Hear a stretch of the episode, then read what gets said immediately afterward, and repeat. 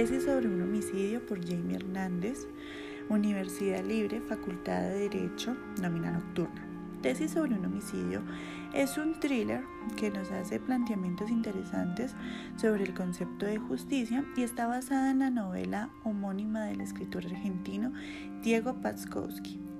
Uno de sus personajes principales es el profesor Roberto Bermúdez, interpretado por Ricardo Darín, quien dicta un seminario de posgrado sobre derecho penal.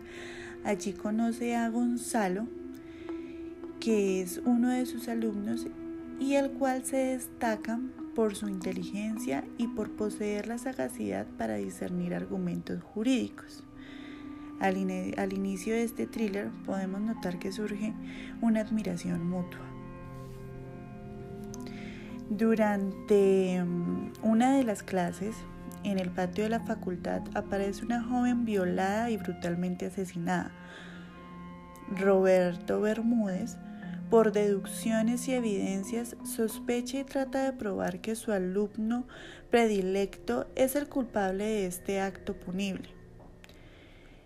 En la trama también juega un papel importante Laura, hermana de la víctima y quien se mezcla afectivamente con el profesor y con el potencial culpable. A lo largo de este thriller podemos notar cómo Roberto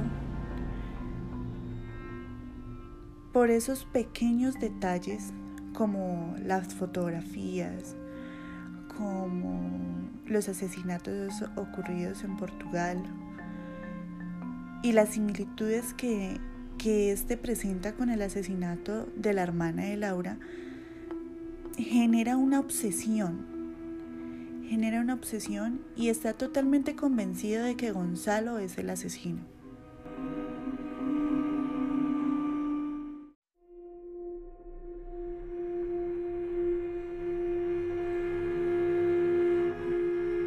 ¿Pero acaso sí era Gonzalo? ¿La sospecha de Roberto era cierta? ¿O eran esos detalles? esos detalles que Roberto no podía sacar de su mente, como las frases que utilizaba Gonzalo cuando se reunían, como esa de si aplasto y retuerzo a una mariposa, no es un delito, pero si la mariposa pertenece a la colección de un millonario, entonces he cometido un delito. Lo que se juzga no es el acto, sino cómo afecta a las voluntades de los que tienen el poder. Estos eran los detalles que hacían que Roberto sintiera y creyera que Gonzalo había cometido ese asesinato.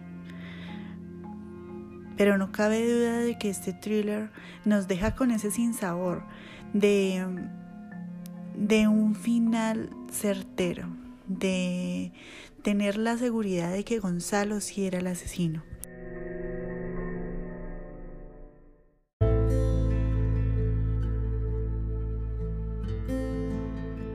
Pero nos dejan con un final abierto, donde el espectador tiene permitido formularse más de una trama y varios finales. A mi modo de ver la historia, pasa como dice el título, es una tesis y puede que al final ninguna de esas tesis sea la verdadera.